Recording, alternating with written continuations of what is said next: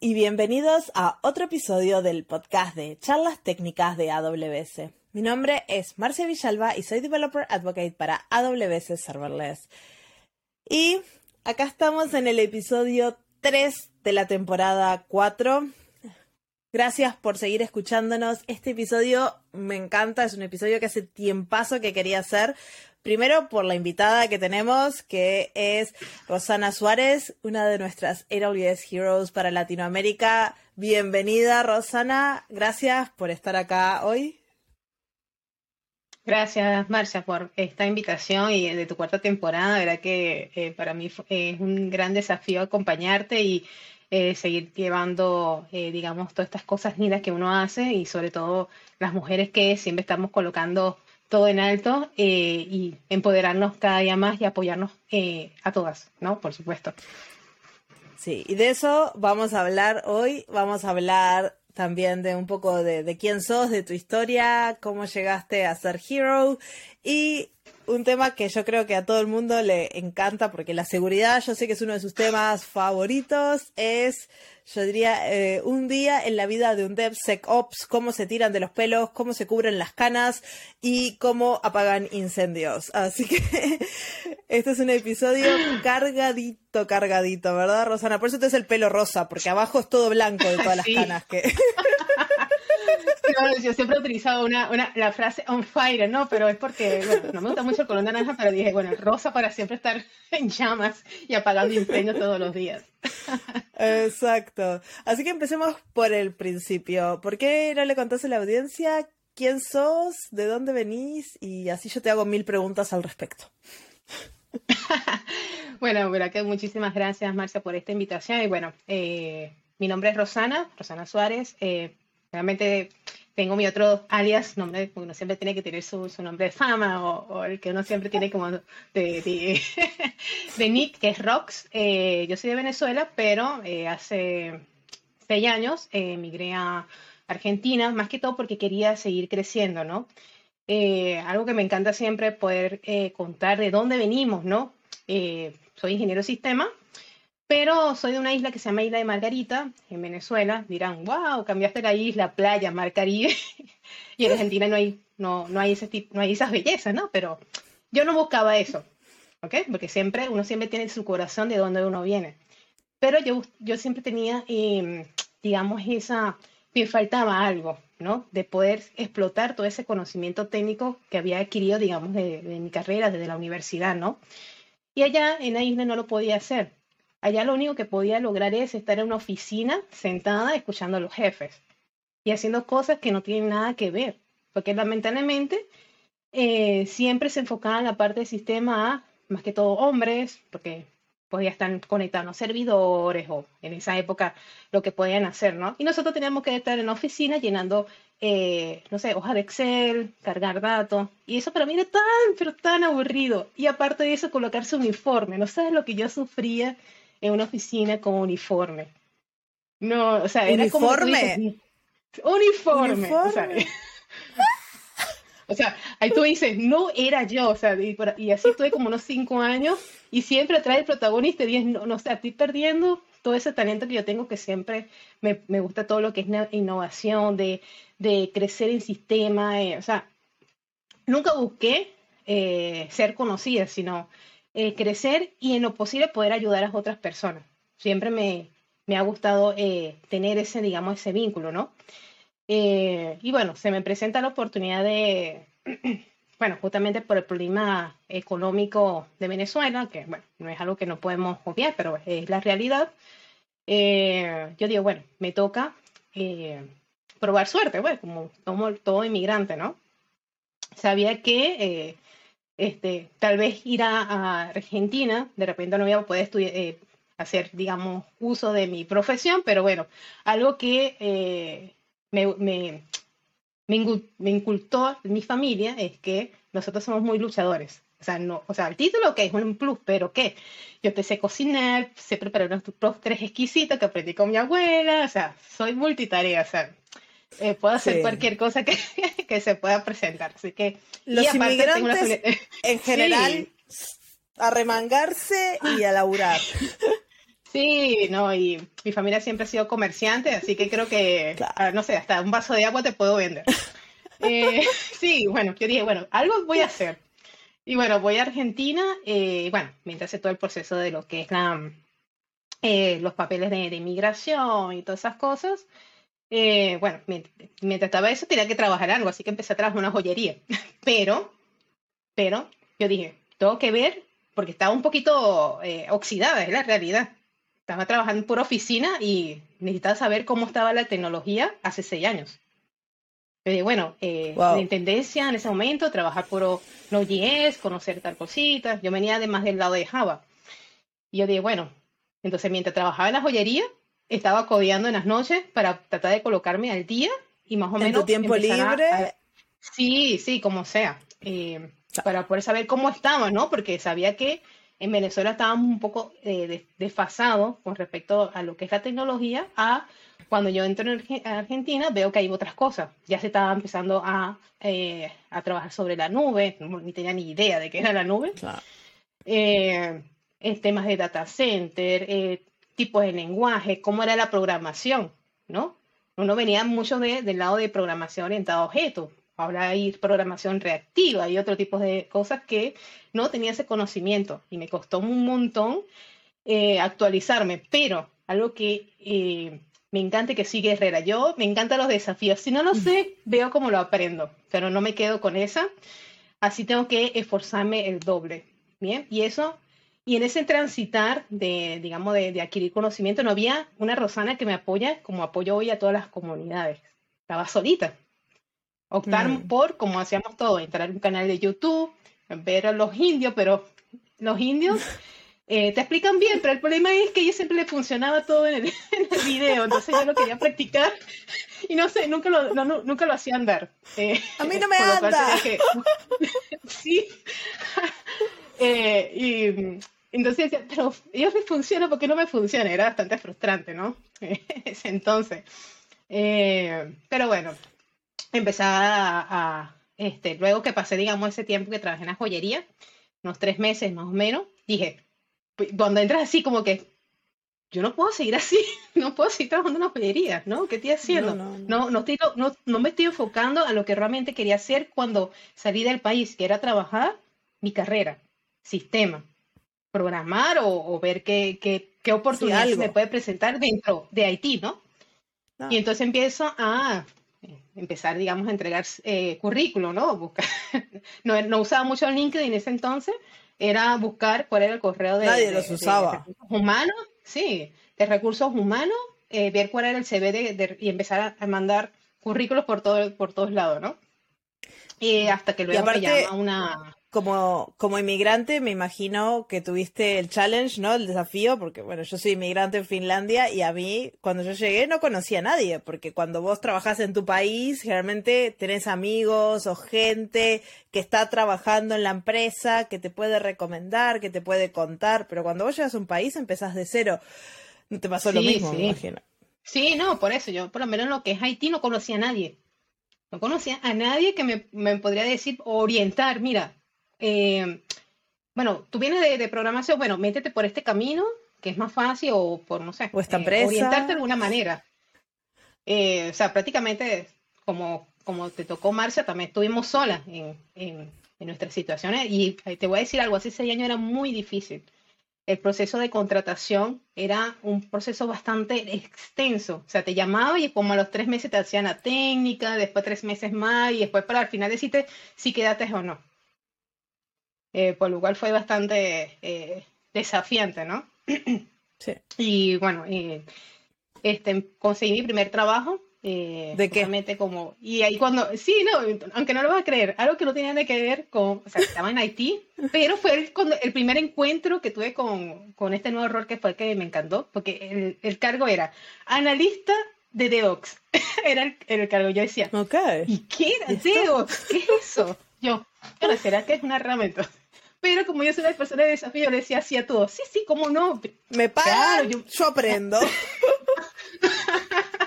sí, no, eh, fue como analista, era una, una, pequeña startup que estaba, o sea, tampoco ellos tenían el término en sí, pero era así, analista de DevOps. Y yo, bueno.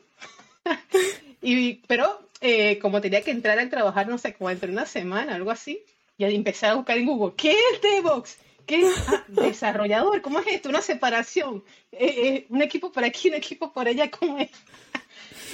pero trabajar con servidores, yo no siempre, cuando los primeros encuentros siempre era con Windows, no, no, no usabas ningún otro sistema operativo. pero no, yo soy una persona de desafío y yo voy a aprenderlo. Y una semana me ponía a full todos los días a estudiar, no salía a ningún lado, me quedaba en la casa eh, estudiando, estudiando, estudiando, practicando. Yo me acuerdo que tenía una notebook eh, con mínimos recursos, que a veces tenía que esperar, espera que cargue, pero no importa, eran las ganas y de, de, querer aprender algo y este, empezar un camino, más que todo cuando estamos fuera de, del país que tengas ese primer encuentro, ¿no? Y para mí esa fue una oportunidad que yo dije, wow. Y cuando empecé a conocer más sobre el término, me quedé fascinada. Yo dije, esto lo ah. tengo que seguir, tengo que seguir eh, adquiriendo más conocimiento. Y después cae Eso fue Lo primero sin nube, fue DevOps en un servicio. Sí, sí. Es más, en unas, pura, en unas VPS de Hostinger, me acuerdo en ese entonces, yo nunca en mi vida había desplegado una aplicación, con decirte, ahí lo aprendí. Eh, que era conectarse a un servidor, más de entonces era FTP, eh, cómo subir el archivo, eh, creo que era una aplicación de mobile, ¿no? encapsular en un artefacto el, el punto YAR, levantarlo, ejecutar el tonka, o sea, ese primer contacto me, me, me encanta, yo no sabía nada. Eh, pero empecé a investigar, pues, entraba a esos foros, preguntaba. yo decía, ojalá hace señal tuviéramos por ejemplo un chat GPT que tú escribes. ¿Cómo se escribe la función esta? Y te lo dice. Estamos viejas, como dirían los abuelos. Qué fácil lo tenían, lo tenían los niños de ahora. Sí, no, verdad. Eh, antes teníamos que eh, investigar, buscar por lo menos referente o y la cuestión es que no, no me podía apoyar en nadie, porque de verdad que no conocía a nadie que, que tú le podías hacer alguna pregunta, ¿no? Eh, era bastante difícil, ¿no? Y bueno, trabajé allí, en esa, esa empresa, y luego pasé a otra más. Eh, ahí como, como casi un año estuve en esa startup, pero quería más. Viste que cuando lo agarras así, como que tienes el poder y quieres, quieres seguir devorando más conocimiento. Y ahí me llama una empresa llamada Musimundo, y eh, me vino bien porque ya era una empresa que no era pequeña, sino tenía eh, muchas sucursales, por lo cual son muchísimos los consumidores que no utilizaban sus aplicaciones y, y, entonces ellos necesitaban automatizarlo, ¿no? Así que ese fue, digamos, mi trabajo más de DevOps, porque le armé todo un Jenkins en ese entonces, no sabía nada de Jenkins, de automatizar todo el proceso y, y empezar a ver resultados, ¿no? O sea, ya dejaban de hacer un despliegue tan doloroso porque eso era que eh, fallaba, tenías que volver atrás en todos los servidores, ¿no? Entonces le implementé algo de automatización y ya no tenía que ser tan doloroso como antes, ¿no? Y ahí estuve eh, como unos dos, casi dos años, eh, allá en wow. Sí, bastante, y no, y crecí un montón. Eh, porque como no había ese rol, y eso sí, estaba el, todo el equipo de administración del sistema, que estaba un poco reacio con, con, con estos términos nuevos, ¿no? por lo cual fue bastante eh, desafiante. Y eh, luego entró el tema de la pandemia y eso fue, digamos, creo que fue la mejor, lo mejor para todos los que estamos en Haití. Empezamos a trabajar remoto y quise seguir probando más cosas. Eh, y conocerlo de, en caso de la nube, porque siempre éramos trabajar por las cosas on-premise. Claro, no había llegado a la nube todavía. Sí, sí, todavía no había llegado a la nube. Wow. Pero escuchaba términos, escuchaba términos como que ah, usaban machine learning y escuchaba una, una, un recurso que se llama Dynamo de Bello. ¿Qué es Dynamo? ¿Qué es eso? O, o cómo hacer, digamos, los mapas estos que son para neuro, neuronales para, para hacer sí, temas sí, de las redes neuronales. sí, cosas así yo ¿Ah? ¿qué me están hablando? Eh, y entonces eh, me, sentí así como que fuera así como estás fuera de, un pez fuera del agua, algo así. No lo entendía. Pero bueno, cayó el tema de la pandemia y eh, empecé a buscar más cosas que se fuera enfocando más al tema de la nube. Y justamente la pandemia llegó para hacer una explosión, digamos así, una explosión porque todas las empresas empezaron a migrar todos a la nube porque todo el mundo estaba en casa y la empresa no quería perder. Quisiera tener sus aplicaciones que estén disponibles y que todo el equipo esté trabajando, digamos, de forma remota, nutriendo esa aplicación. Es algo que, que, quedó y eh, ahorita todo el mundo ya, es más, todos los que yo conozco ya no quieren, ya no quieren ir a oficina. Oficina, no sé, una vez a la semana, encuentro y creo que lo menos que van a hacer es trabajar. Eh, pero eh, ahí digamos que fue mi, mis encuentros con, con, la nube, en este caso la primera que fue AWS, ahí sí fue con una consultora, se llama Fluxy. Yo me acuerdo cuando ellos me llaman para, para trabajar como DevOps Junior en ese entonces, eh, me dicen, ¿tienes, ¿conoces sobre AWS? Eh, sí. Mentira. no sabía nada de AWS. y entonces... Eh, sí, por eso que siempre lo, lo transmito. O sea, cuando se presentan las oportunidades hay que tomarlas. Ya veremos cómo lo, cómo lo aprendemos en el camino. Eh, ese como me habías contado, Marcia, una oportunidad que tuviste en la universidad, que tuviste que tomar ese tema de que, que, era, era, o sea, tenías que agarrar, listo. Yo Hay que todo y veré cómo lo, lo, aprendo. Y justamente, mira, cuando las cosas, yo es, no, eh, no, soy muy espiritual ni nada de esas cosas, pero a veces cuando las cosas pasan así por algo, tú dices, bueno, qué mm. raro parece eso. Eh, veo que alguien sube, no sé, no me acuerdo si fue por LinkedIn, por algún canal, eh, un curso que había descargado de Udemy de justamente AWS, ¿no? Pero de enfoque de desarrollo. Yo. Oh. Y justamente me habían aprobado el cargo, eh, por ejemplo, hoy. Y, y, a la noche me llegó ese link. Yo. Claro. Descargo los videos y empiezo, digamos, a. Yo, bueno, aprovecharlo empecé a ver todos los videos porque justamente entraba en esta empresa dentro de 15 días, ¿no? Porque así son las contrataciones en, Argentina, es como 15 días preaviso entre una empresa a otra para ingresar. Bueno, yo aproveché esos 15 días y me devoré esos videos. Por suerte, menos mal que estaba en español y se entendían. Eh, y en 15 días me los devoré completamente. No tenía, eh, yo creo que tuve que optar por una tarjeta tipo prepago, comprar, adquirir, digamos, la, la cuenta en AWS para poder practicar. Sí, obvio. Eh, para que si me hacían alguna pregunta, no. Y mira, eso fue, eh, no sé, fue tanto la pasión y la adrenalina de, de ese primer encuentro que yo dije, wow, esto para mí, esto, esto, esto es lo mío. y empecé obviamente todo un proceso de ya cuando agarré, digamos, el, eh, ¿cómo decir en Venezuela? El sabor. el gustito. sí empecé a, devorar, a devorar y, a crecer. Bueno, ahí, bueno, después de tres años de, de, en todo este rol, entre la nube, yo dije, no, es hora de yo empezar de repente a pasar algunos tics en través de las redes sociales, algo así como para que también poder ayudar a otra persona, para que no viva todo lo que yo viví hace seis años, que era bastante difícil. No había nadie que me ayudara ni nada. Y la gente empezó a, a escribirme, ¿y cómo comienzo? ¿Y cómo comienzo? ¿Y cómo comienzo? Y dije, no, no puedo estar escribiendo lo mismo todas las mismas personas, ¿no? Porque me, me llenaban todo el chat. Yo dije, prefiero agarrar y juntarlos a todos. Y contarles, no que yo sea muy mentora, ni, no, porque yo no estudié tampoco profesorado ni nada de esas cosas, como yo te lo voy a decir desde mi punto de vista como yo lo viví. Casos reales, claro. mucha práctica y, y cómo lo, logré solventar. Ese era el, lo, cómo lo podía ayudar en ese entonces. Y fue cuando empezaron lo, los bootcamp, ¿no? poquitas clases, nos juntábamos, sí, eh, y, un enfoque no curso.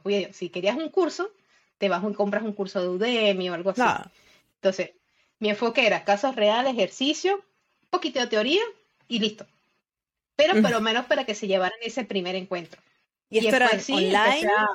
o... sí, nos juntábamos. Por suerte, todo eso pasó en pandemia. En pandemia con Google Meet no tenías la restricción de la hora. Eh, así que aprovechábamos, eh, eran dos, eh, dos, horas, un poquito más a veces tendía. Wow. Y, y gratis. Era impresionante porque... hacías? Sí, sí, gratis, gratis, gratis. Yo dije, hay que también ayudar a la comunidad, ¿no? Pero aunque tú no lo creas, ese primer bootcamp que se sumó como unas 50 personas aproximadamente, pues tampoco tenían la capacidad para revisarle a todos, ¿no? Eh, el, más de la mitad, más de la mitad empezaron a tener su primer contacto y lograron sus primeros trabajos. Con esas clases nada más que, que les di esos tics. más que todo de orientación. Porque, porque se quedaban como que, hey, ¿cómo?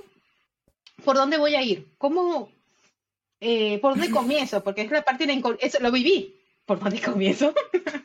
Yo tuve que hacer mi, mm. eh, mi propio análisis y cosas, ¿no? Y bueno, y después, bueno, después empezó a subirse mucho más personas, a escribirme, porque, porque empiezan, digamos, porque eso es lo que hacen las redes sociales, ¿no? El boca a boca, pero en este caso sería el, red a red, porque se va, creando toda la matriz de, justamente de, todo este conocimiento que la gente quiere, ¿no? Y no todo el mundo tampoco tiene el dinero para invertir, ¿no? Para pagar un curso. Eh, y bueno, esta fue una contribución que quise también darle a la comunidad, ¿no? Y a veces tú preguntarás, ¿por qué tú quisiste dar este bucan o algo así? Eh, yo lo voy a colocar así como reflexión porque a veces uno, lo tiene que, asumir. Eh, cuando comencé a utilizar LinkedIn, que justamente estaba en, en, el trabajo ya trabajando en la nube, mi mamá eh, se enferma, ¿no? No tenía suficientemente dinero. yo dije, ¿cómo hago para que las personas me puedan ayudar para que me donen algo para yo poder mandar a mi mamá que, que estaba enferma. Y entonces colocó una, un link en, el LinkedIn. Y le digo, bueno, este, le pongo los casos porque no es que no, no, no voy a quedarme con el dinero ajeno, ¿no? Sino era para poder costear, porque en época de pandemia era muy, muy difícil conseguir medicamentos, todo estaba complicado. Eh, Aparte, tu mamá estaba en Venezuela. Y sí, eh, y los, los, hospitales no funcionaban y necesitaban algunos medicamentos que eran bastante costosos y no se podían adquirir. Y yo agarro y publico en LinkedIn que, o sea, quien puede ayudarme, le di las cuentas de banco, o sea, que, o que si no, si no tenían el dinero, que me ayudaran a compartir, ¿no? Y aunque tú no lo creas, muchísimas personas eh, que no me conocían me ayudaron, ¿no? Entonces me ayudaron a poder este, pagar, digamos, el, tratamiento. O sea, yo, yo digo, wow, o sea, una persona desconocida, o sea, que se pudieron este, apoyarme para eh, costear los medicamentos a mi mamá. Yo dije, yo de alguna manera se los tengo que pagar o tengo que agradecerle. Entonces dije, no, la mejor forma que yo puedo, porque no le puedo devolver el dinero, porque tampoco es que tenga mucho dinero, eh, es el conocimiento. Eso es un gran... sí, entonces el, el, conocimiento, yo dije, es lo único, o sea, lo único que te puedo ofrecer que, que, que tengo, ¿no? Y entonces eso, ese primer booking lo hice eh, en honor, primero, bueno, ya mi mamá, mi mamá falleció, pero bueno, eh, se hizo hasta, hasta los últimos momentos para, para que estuviera bien, ¿no? Pero eh, yo quise agradecerle a la comunidad, porque me ayudaron en ese momento crítico, ¿no? Y yo dije, ¿qué mejor manera de yo pagar este, con algo, de contribuir? Fue que nació ese, ese y todo el mundo se empezó a sumar y después quedaron, ¿cuándo vas a hacer el próximo, el próximo? Y después saqué una segunda edición, una segunda edición que se notaron 600 personas, fue increíble. De sí, 600 personas, me quería morir. ¡Qué locura! sí, 600 personas. Eh, y lo que tuve que hacer es, bueno, para que todos lo vean, lo hago un view todos los sábados y los que lo vean en YouTube. Porque no sabía, no, tenía una plataforma, o sea, eh, si no tendría que comprar, no sé, un paquete premium de, de, Google Meet o de Zoom o algo así para. no es un negocio. ¿no? no, Y yo dije, bueno, voy a hacerlo en YouTube y listo. y se anotó todas esas personas. Y hoy en día, eh, con todas las contribuciones, eso, eh, ojo, yo no, yo, yo no lo hacía para recibir algo a cambio, ojo. Yo siempre, yo lo doy énfasis así, porque muchas personas dicen, lo hago porque quiero lograr esto. No, no, yo lo sé porque me gusta ayudar a las personas y este, que se orienten, digamos, con, con, todos los desafíos que, que, pueda, digamos, presentarse en su día a día. Y mm, es muy bonito tener, digamos, alguien que te acompañe, ¿no? Digitalmente eh, este, poder acompañar. Hay, hay personas que me escriben, no, pero yo te pago. No, no, aquí yo no lo hago por, por el dinero. Eh, primero me gusta. Yo, yo, yo, siempre lo digo claro, yo no soy una profesora que se siente, tiene toda esa pedagogía de enseñanza. Yo no. Yo, a mí me encanta fallar cuando doy una clase que se rompa todo y vemos cómo lo arreglamos, lo analizamos, el problema. Y, y así creo que se hace divertido, ¿no? La, la ah. eh, digamos, la, las clases, ¿no? Y en ese, en ese bueno, te llevó a ser hero hoy en día, porque todo ese conocimiento desinteresado que pusiste en el mundo, AWS lo, lo vio. y te nombraron Hero, este, que sos DevOps, no, de Developer Tools. no, de, no, de container. No, de, comunidad. Era de, container, eh, sí. No, y algo que yo les digo, por lo menos aprovechando que entras en eh, tantas categorías que ya no lo sé. Sí. Sí, no, inclusive yo cuando yo me postulo para, por primera vez, que yo lo, siempre lo, lo, hago, en, hago mención, cuando hice la primera postulación a AWS Community Builder, ¿no? Porque veo la postulación, bueno, va a notar.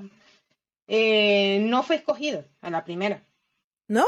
Pero me dice, thank you, eh, explica para la próxima. Yo, bueno, yo me pude sentir, haber sentido triste, bueno, no era el momento. Eh, capaz necesitaba este, eh, seguir, digamos, publicando más cosas o, o cambiar la, la, forma de cómo, cómo yo hago los contenidos o algo. Y bueno, eh, un conocido de que también es adolescente community dice, me dice, volvieron otra vez a, a, hacer el, llamado. ¿Vas a volver? yo dije, no, no tengo ganas porque ya me quedé ya, o sea, no, quedé rechazado porque vuelvo otra vez a rechazar. Nada. No, intento. Y yo, bueno, entonces en la noche así consultando con la almohada, vamos a postularme otra vez. Y quedé seleccionada y yo, wow. Entonces, yo siempre lo, se lo menciono a la comunidad, o sea, no, no se sientan tristes si fallaron, eh, porque hay que volver a intentar.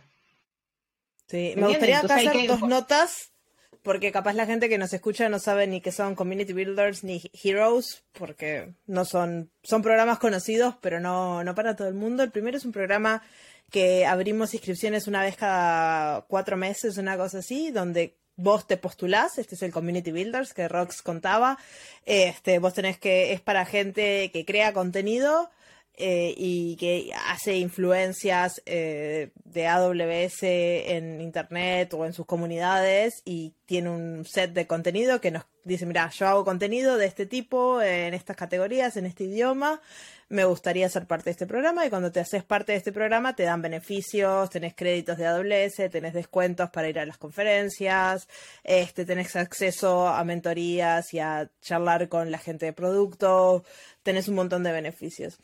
Y después el siguiente programa, que es el de Heroes, ahí no te podés postular, ahí es simplemente la gente de AWS o la gente de la comunidad está mirando y dice, mira, esta persona la está rompiendo, es, está yendo como 10.000 pasos más allá de lo que debería ser, este, hay que reconocerlos de alguna forma y ahí se hacen los heroes y los heroes tienen un montón de beneficios como los community builders más y yo creo que el mayor beneficio es el viaje a Reinvent a Las Vegas todos los años con todos los gastos pagos eh, que es una pasada, ¿no?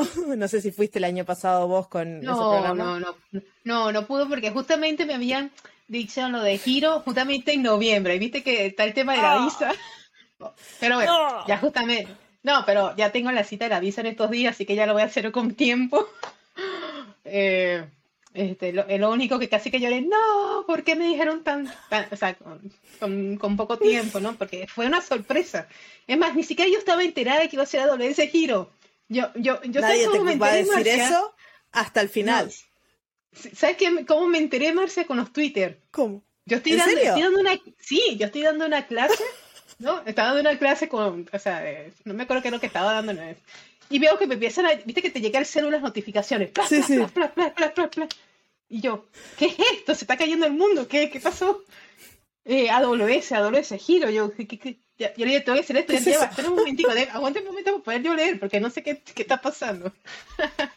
sí, fue, fue así como que ah. impresionante, no, no, más no me lo esperaba, porque como había quedado... Eh, fallé en la primera eh, eh, edición, digamos, ese Community Builder.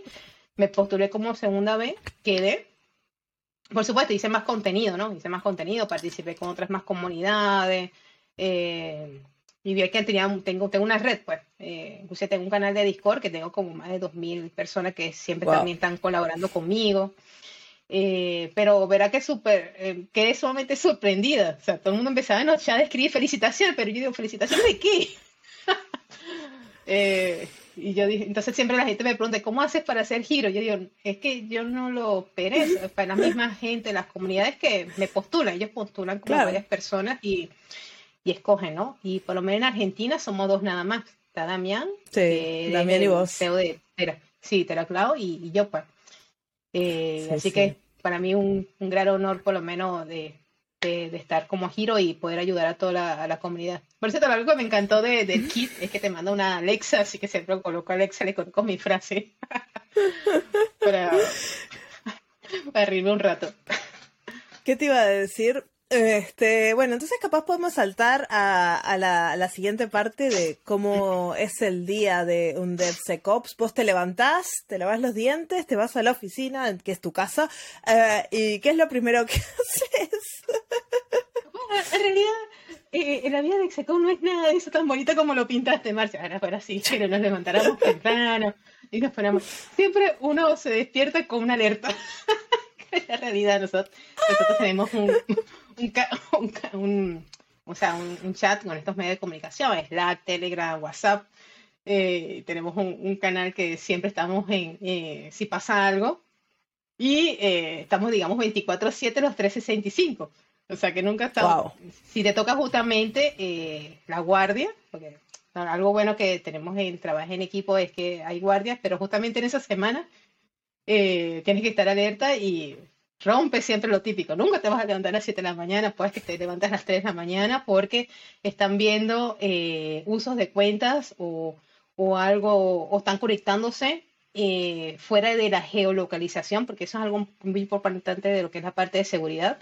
Porque, por ejemplo, estamos en Argentina, eh, los consumidores deberían ser en Argentina, porque están pegando desde otros países, ¿no? Entonces, ¿Qué tantos japoneses?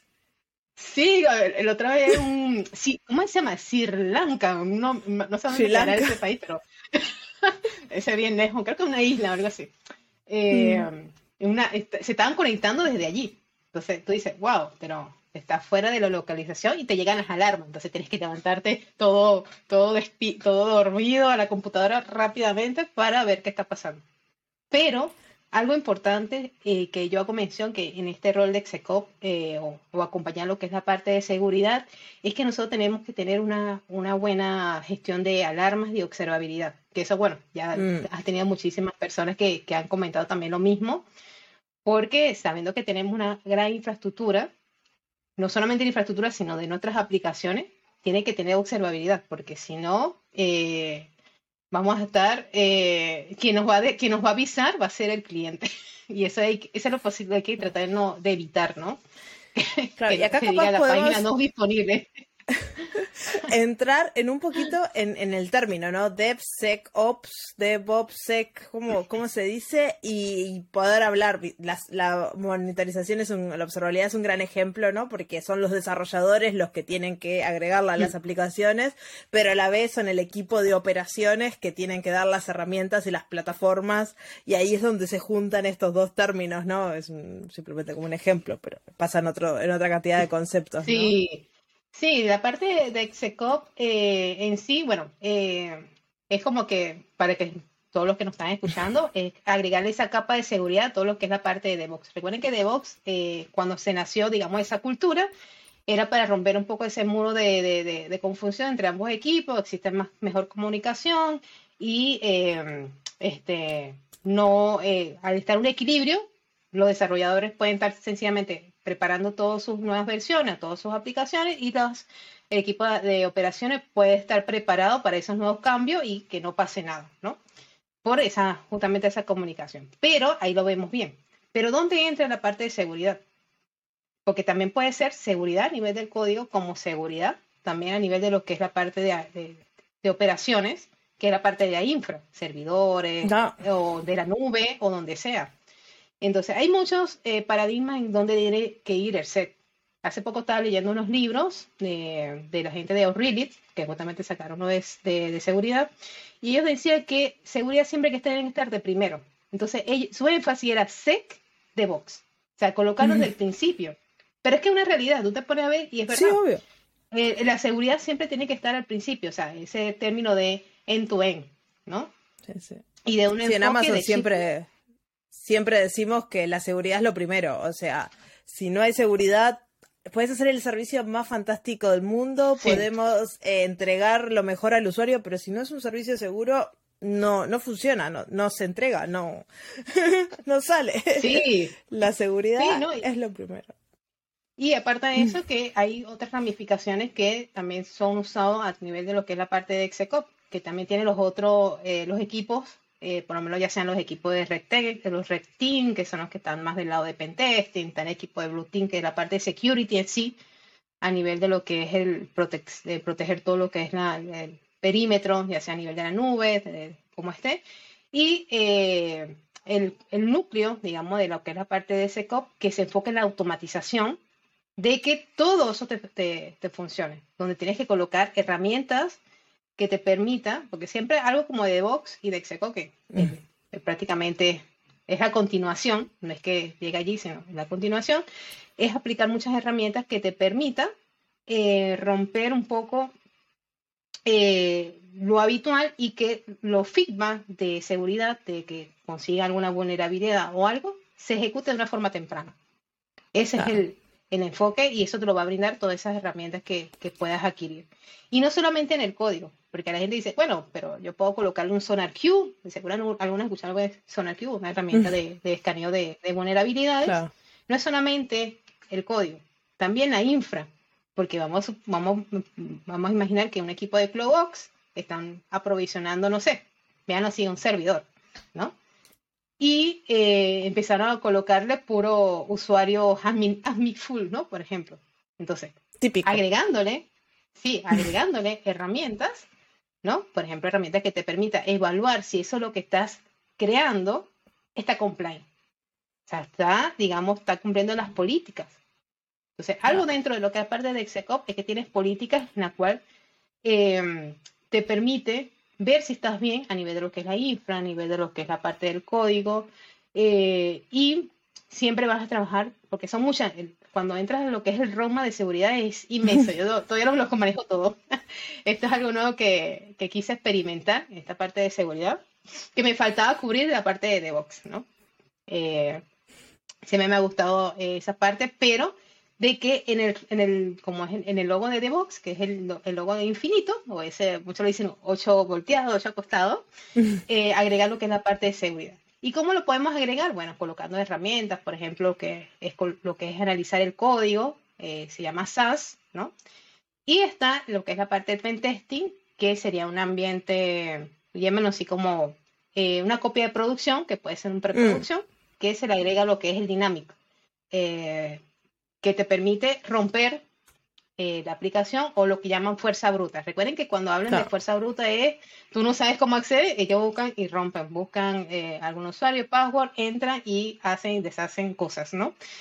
Y bueno, parte de lo que es la vida de, de, de, es que siempre estamos en alerta, en, realidad, eh, y más si tenemos aplicaciones que tengan que ver con dinero, creo que es la parte más complicada de, de, lo que es la parte de seguridad. Cuando hay una aplicación de dinero, es cuando nosotros tenemos que hacer una gran, gran inversión. Porque lamentablemente ahí eh, tiene dos enfoques. Uno, la ingeniería social, que, bueno, eh, muchas personas caen, digamos, en, bajo engaños, le dan su usuario password y, bueno, ya saben lo que puede pasar. Ese por un lado. Y la otra que es por el lado de la fuerza bruta, que bueno, entran y empiezan a, a, buscar maneras de buscar, no sé, eh, IDs de aplicación y tienen otras aplicaciones que pueden tomar datos y cosas y entran. Y, una mezcla de las dos. Sí. Porque muchas veces te encuentran una cosa con ingeniería social y después ya están adentro y ahí los privilegios son más bajos y es más fácil usar la fuerza bruta. Eh, sí, no. Sí. Sí, no, eh, la seguridad. Pero sí, eh, más que todo enfocado a, todo lo que tiene que ver plataformas de dinero, llámese todo, que, todo lo que es la carta de criptomoneda o billeteras virtuales, todo, eh, ahí donde están, digamos, las personas, digamos, maliciosas.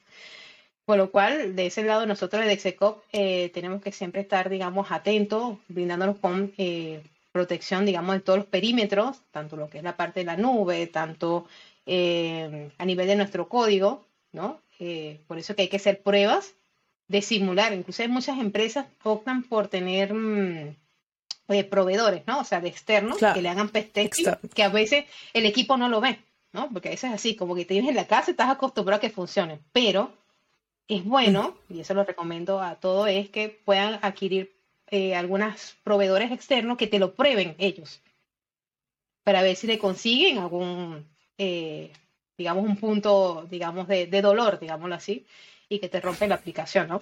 Eh, Pero es que es bastante difícil. Con nosotros algunas buenas prácticas de cómo podemos asegurar, por ejemplo, me hablas de ambientes de contenedores, este, capaz puedes compartir algunas buenas prácticas y si tenés alguna historia de terror para que la gente recuerde estas buenas prácticas. bueno, bueno, siempre de terror, eh, los que estamos del lado de lo que es la parte de seguridad, o bueno, cualquier lado, está de tu lado, Marcio, siempre me que he tenido bastantes cuentos de terror de serverless, pero bueno. Eh, pero algo de que, que, tenemos que estar siempre atentos es que todo lo que nosotros manejemos, tenemos que tener, aunque sea algo, aunque sea escrito en un cuaderno, ¿no? Porque lamentablemente nuestra mente no tiene larga, larga duración y por eso es que es bueno tener alguna, algo de documentación o arquitectura, ¿no?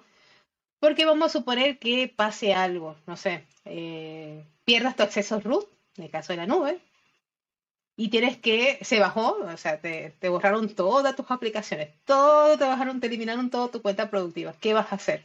Entonces, al tener algo de cómo estaba, bueno, esa es eh, tener algo eh, escrito de lo que tenías, ¿no? Ese sería primero el primer camino, porque Imagínate que sea una gran aplicación que tienes muchísimos servicios, eh, cluster, EKS, tal cosa. Eh, es difícil poder volverlo a provisionar, ¿no? Entonces, tenga siempre, eh, si llega a pasar algo, tienes que estar preparado para poder solventar en caso de que, que pasen. Por ejemplo, em, poder tener, por ejemplo, a nivel de lo que es infraestructura, tener, digamos, lo que es infraestructura como código, ¿no? Eh, por ejemplo, no sé si han escuchado de Terraform, CloudFormation, eh, Pulumi, o inclusive algún kit dentro de la aplicación con los SDK. Entonces, yo lo que recomiendo eh, como una buena práctica es que tengas tu infraestructura automatizada. Vamos a suponer que venga alguien que elimine tu cuenta root, con unas dos líneas de, de línea de comando, vuelves a provisionarlo de vuelta. ¿Ok? Así que te daría una tranquilidad. Lamentablemente vas a tener caído todo tu, tu entorno, pero eh, digamos que eso es una, alternativa rápida. La otra eh, que yo recomiendo es pensar siempre en lo que es HA, ¿no? O sea, es salir de tu región. Enfocar, mm. porque ¿qué es lo que pasa? El hacker o la persona que se vaya a intervenir, como lo hace todo tan rápido de destruirte todo, de repente no va, no va a revisar que realmente tengas habilitado otra región. ¿Ok? Entonces, por allí eh, puedes empezar, si tienes ese tipo de atentado, redirigir todo el tráfico de uno al otro. Ah. Entonces, las arquitecturas multiregión está buenas para eso, para mejorar la resiliencia de las aplicaciones y aparte a veces puedes hacer como independiente, por ejemplo, la parte de backups y de snapshots y cosas por el estilo. Con S3, si lo pones en S3, puedes automáticamente replicar a diferentes regiones y no tenés que hacer nada, es como pasa automáticamente y a medida que se van haciendo los backups, todo, todo va pasando y bueno, vos por lo menos sabés que está en otro lado.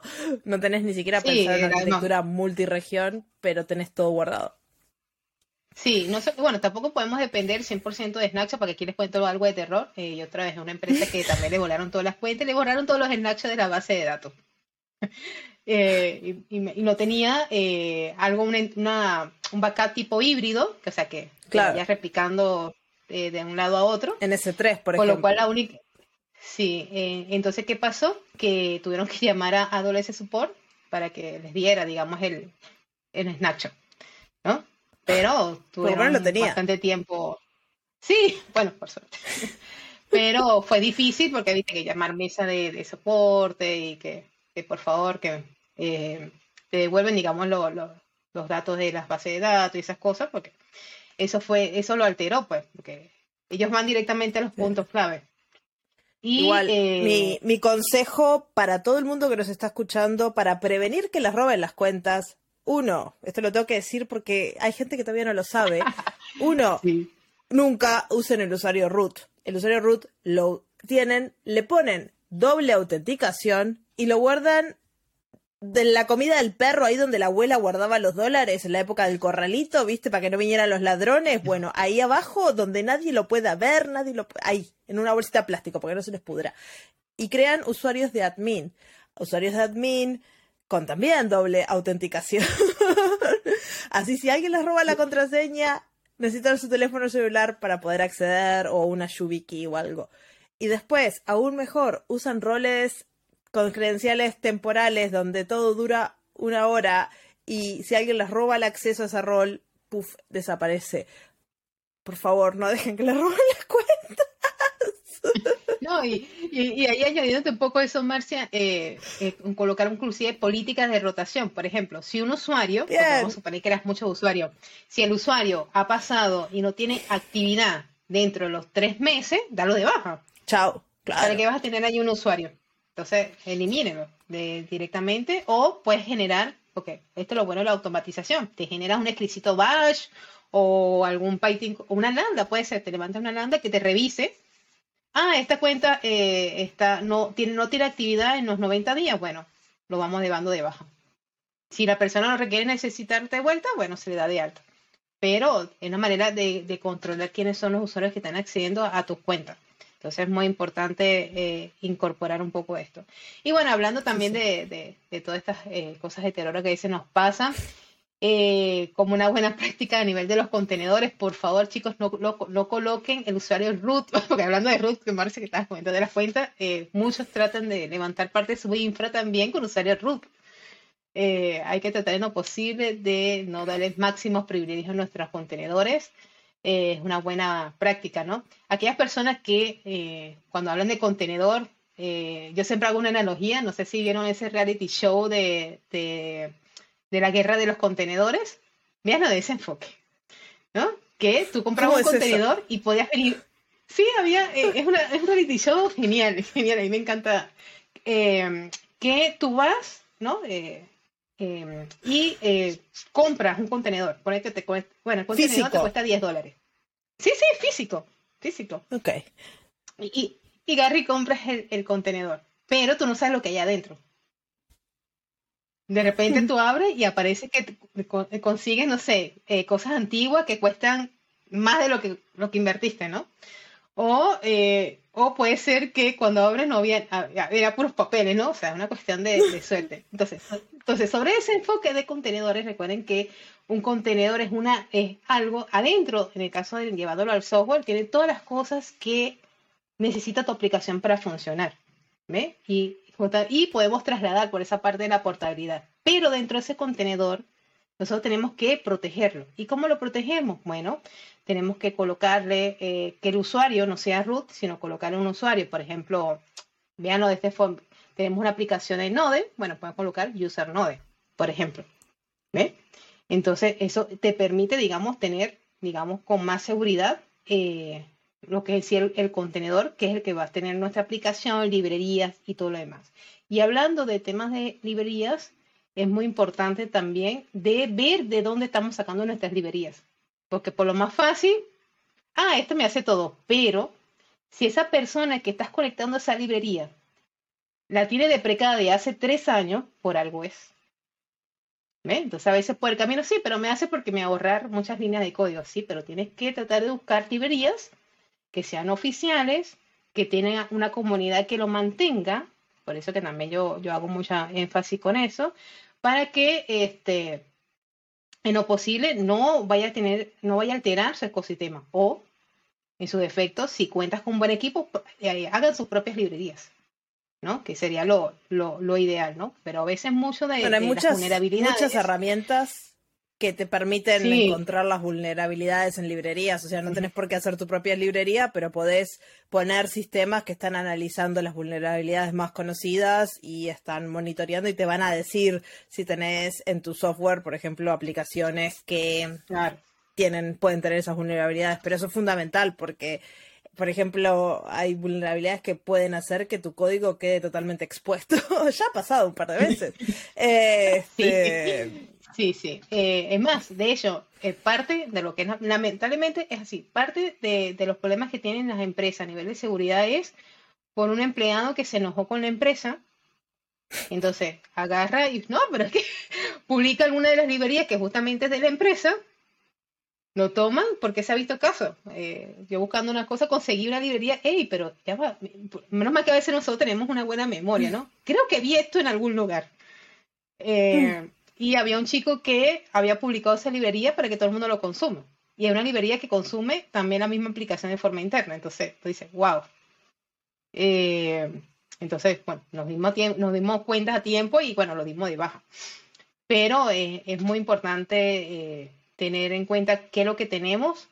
Y bueno, sí, existen muchísimas herramientas hoy en día que te lo escanean. Eh, por ejemplo, o la más básica, podemos citar un proyectico Node, un EPM Audit, ¿no? Que es el clásico que ya viene integrado. Así que pueden apuntar a, a esa, por lo menos para ver si tienes alguna vulnerabilidad. Por lo menos hace poco eh, había una vulnerabilidad importante de lo que es el JWT, que es el consume para todo lo que es la codificación de token. Eh, por lo que sí, una vulnerabilidad bastante importante y tuvo un breaking chain. Yo creo que ese es el dolor de cabeza cuando hay un breaking chain de librerías para todos los desarrolladores, ¿no? Porque puede alterar todo lo que lo tenía. Cómo lo tiene hoy en día a cómo lo va a alterar esa, esos nuevos cambios, ¿no? Así que bueno, eh, hay que aprender una velita cuando ves que... aunque no haya un breaking change, también es un, dolor de cabeza, porque a veces tenés aplicaciones que no desplegás en los últimos, no sé, tres años porque funcionan y de repente, boom, tenés que actualizar una, dependencia y decís, ¿dónde estaba el código? Mm, si yo lo ejecuto de vuelta y lo, le hago un build, ¿esto va a funcionar? hay, cuando, hay cuando eh, viene la, ¿viste el, el, el, el, ¿cómo se llama? El Pepe Grillo, ¿no? Que te dice, bueno, pero si funciona, déjalo así, no lo toques. No sé, que venga a mí y después tocarlo. si funciona, déjalo así, ¿no? Pero bueno, es parte de, del día a día que a veces nos toca vivir, eh, tantas cosas que uno ve, pero algo que yo un consejo que también doy, más que todo hablando de esto de librerías, que también pasa a nivel de infra, con el tema de los upgrades de las versiones de los clusters de KS.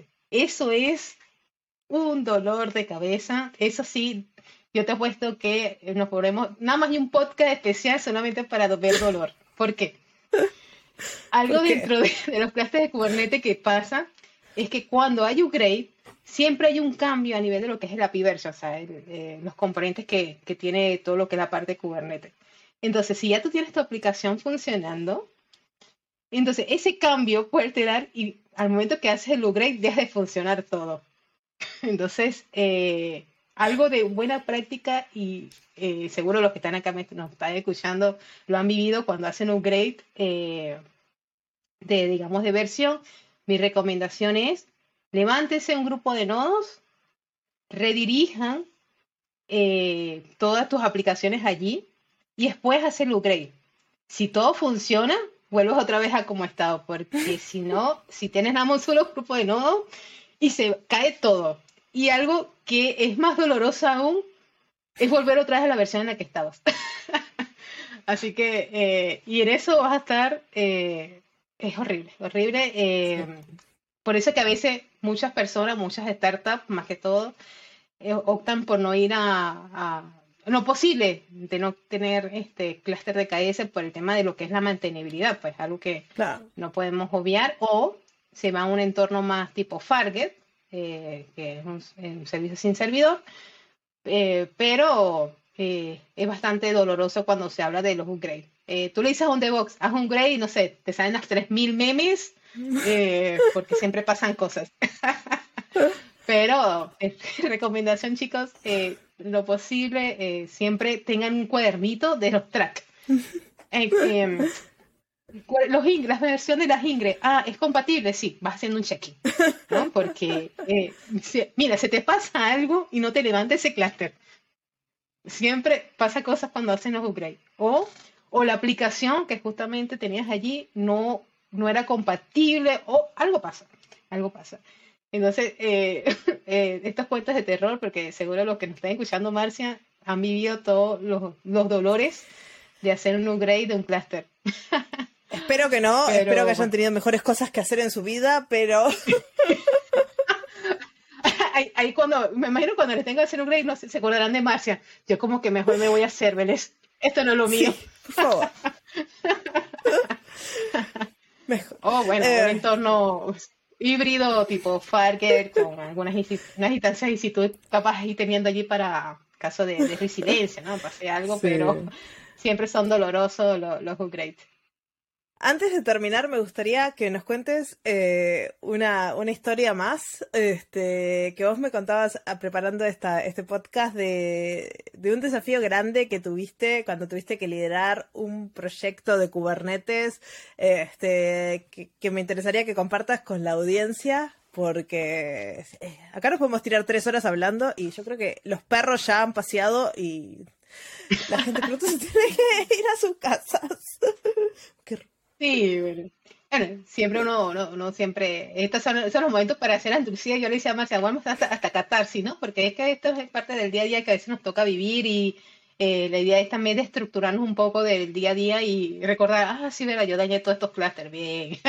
es que bueno, vamos a estar claros, rompiendo eh, cosas uno aprende, ¿no? Pero en lo posible no, lo hagan en producción, por favor, si no, no quieren dormir un fin de semana. Pero sí, ahí contando un parte de, un desafío que, yo tuve y fue algo bastante interesante porque a veces eh, el rol de la mujer eh, como liderar un equipo no se ve con, con mucha habitualidad, ¿no? Por lo cual lo hace más interesante. Yo estaba como tech lead eh, de DevOps eh, para una consultora y nos tocó trabajar con una empresa que es un e-commerce, ¿no?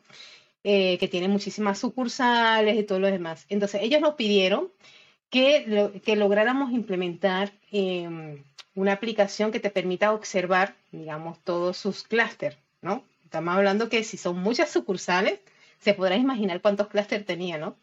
Así que tenían un montón. No sé, alrededor de unos casi 50, y creo que quedó corto, 50 clústeres de, de, Kubernetes, y no solamente en AWS, porque tenía un enfoque multi-cloud.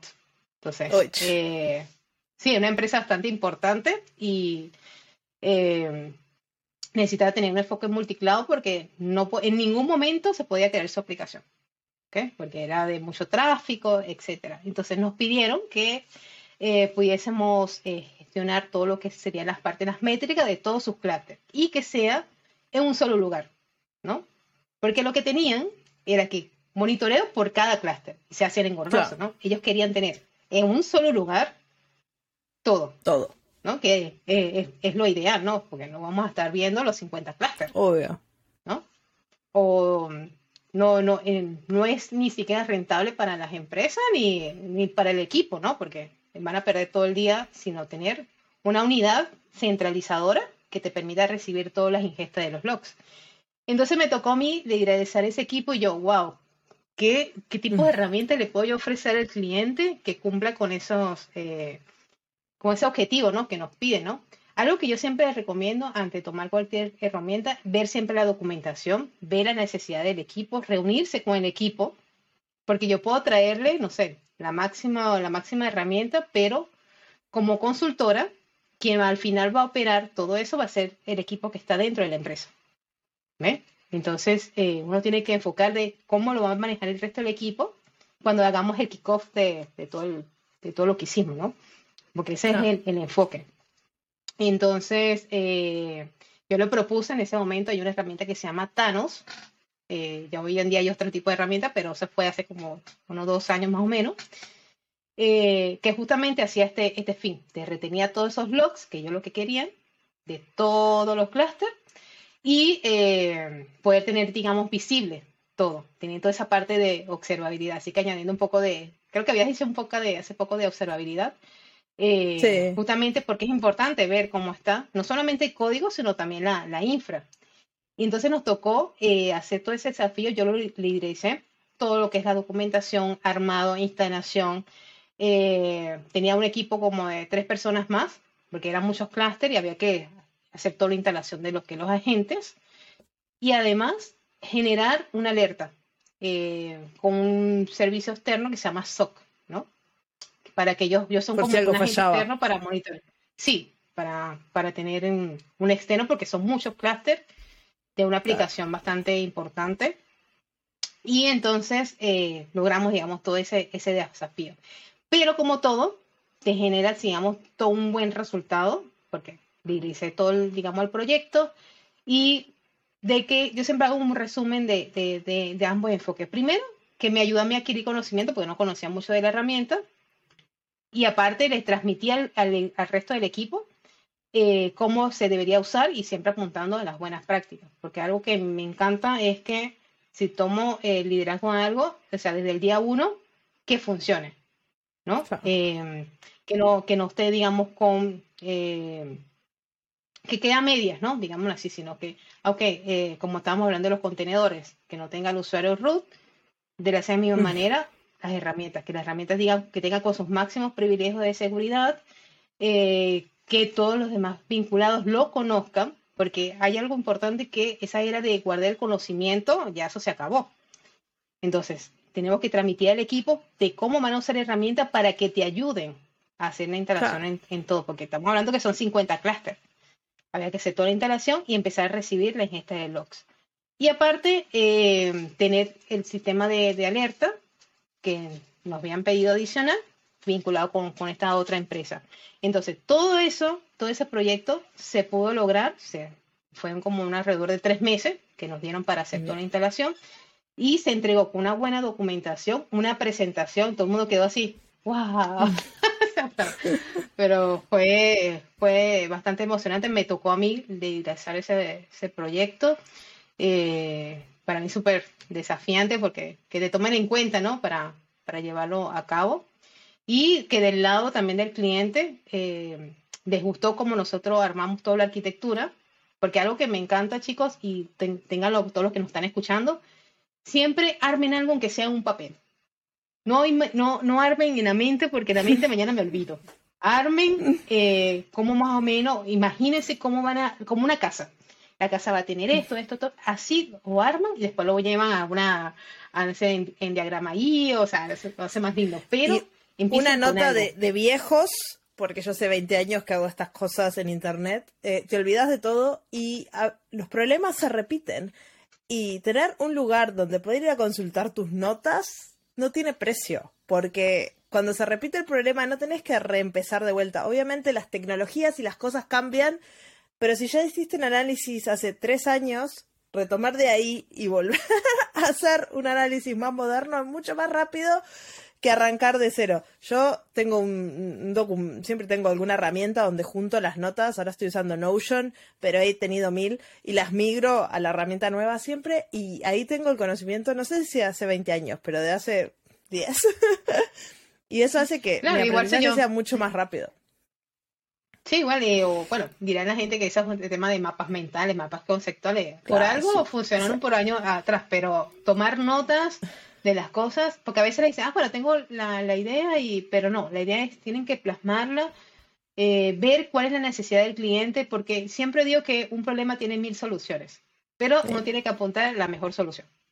Y aparte que aquí donde entra mucho lo que es la parte de, de, de del negocio y del marketing, de saberle vender, bueno, empezar a decir, bueno, eh, saberle vender al cliente de que esta es la herramienta que le va a funcionar. y que queden, digamos, bueno, complacidos. Porque es. Yo creo que con eso vamos a dejarlo porque podemos hablar otro episodio de cómo venderle a nuestros clientes y de otras mil cosas más.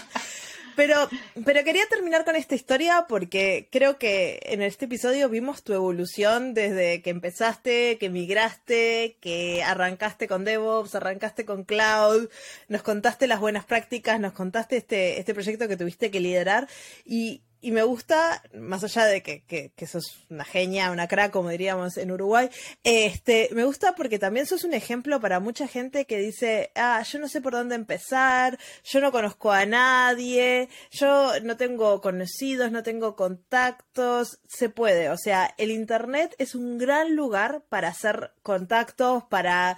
Eh, presentar tu, tu persona y crecer, no necesitas eh, ir a ningún lado Simplemente necesitas ponerle huevos o varios o lo que energía, ganas y luchar y pelearla y, se puede. Este, así que muchísimas gracias. no, y es que es así, es así, Marcia. Eh, inclusive también algo, por lo menos para añadir como plus, algo me pasó en la clase del, del sábado que me dejó pensando, ¿no?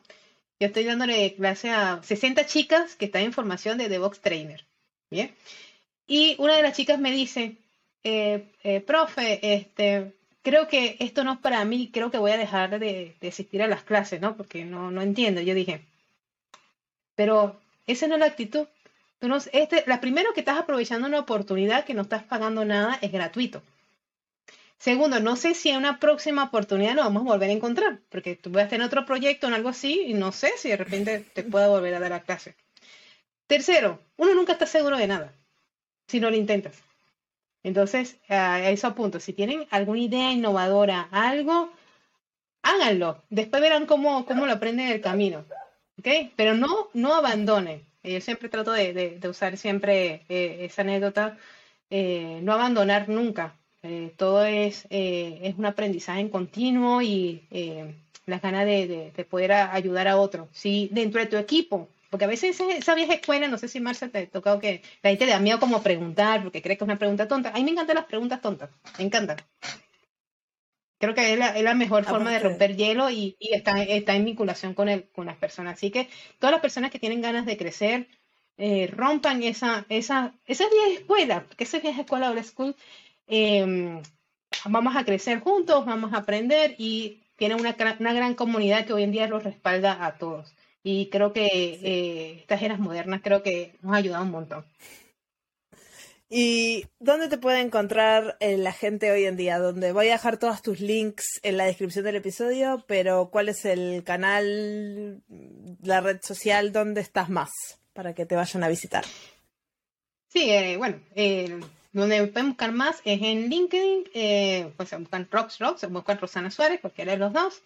Eh, también tengo una página de donde tengo mi Linktree, que pueden colocar rocks.295devox.com y ahí tienen todas mis, todos los links. me pueden escribir. Sí, ahí están todos los links. Eh, cualquier duda que tengan, con todo el, cariño del mundo, me pueden escribir, exceptando los domingos, porque lamentablemente nos encanta la tecnología, pero tenemos que tener un día de off, ¿no? Porque si no me, me sacan de la casa.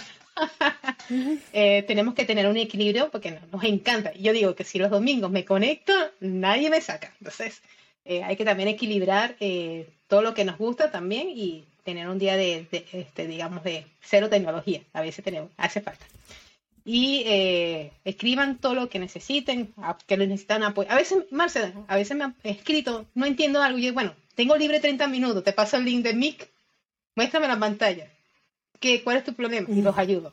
Entonces, wow. si tengo el tiempo y la disponibilidad, escríbanme que yo los apoyo. Buenísimo, genial. Así que, Rosana, Muchas, muchas gracias por dedicarnos este tiempo. Este, seguro la audiencia ya está buscándote en las redes sociales para hacerte mil preguntas, porque siempre tienen mil preguntas. Este, y bueno, que tengas un buen día y gracias a todos por, por escucharnos. Nos vemos en dos semanas en otro episodio del podcast de Charlas Técnicas de AWS. Chao, chao. Chao.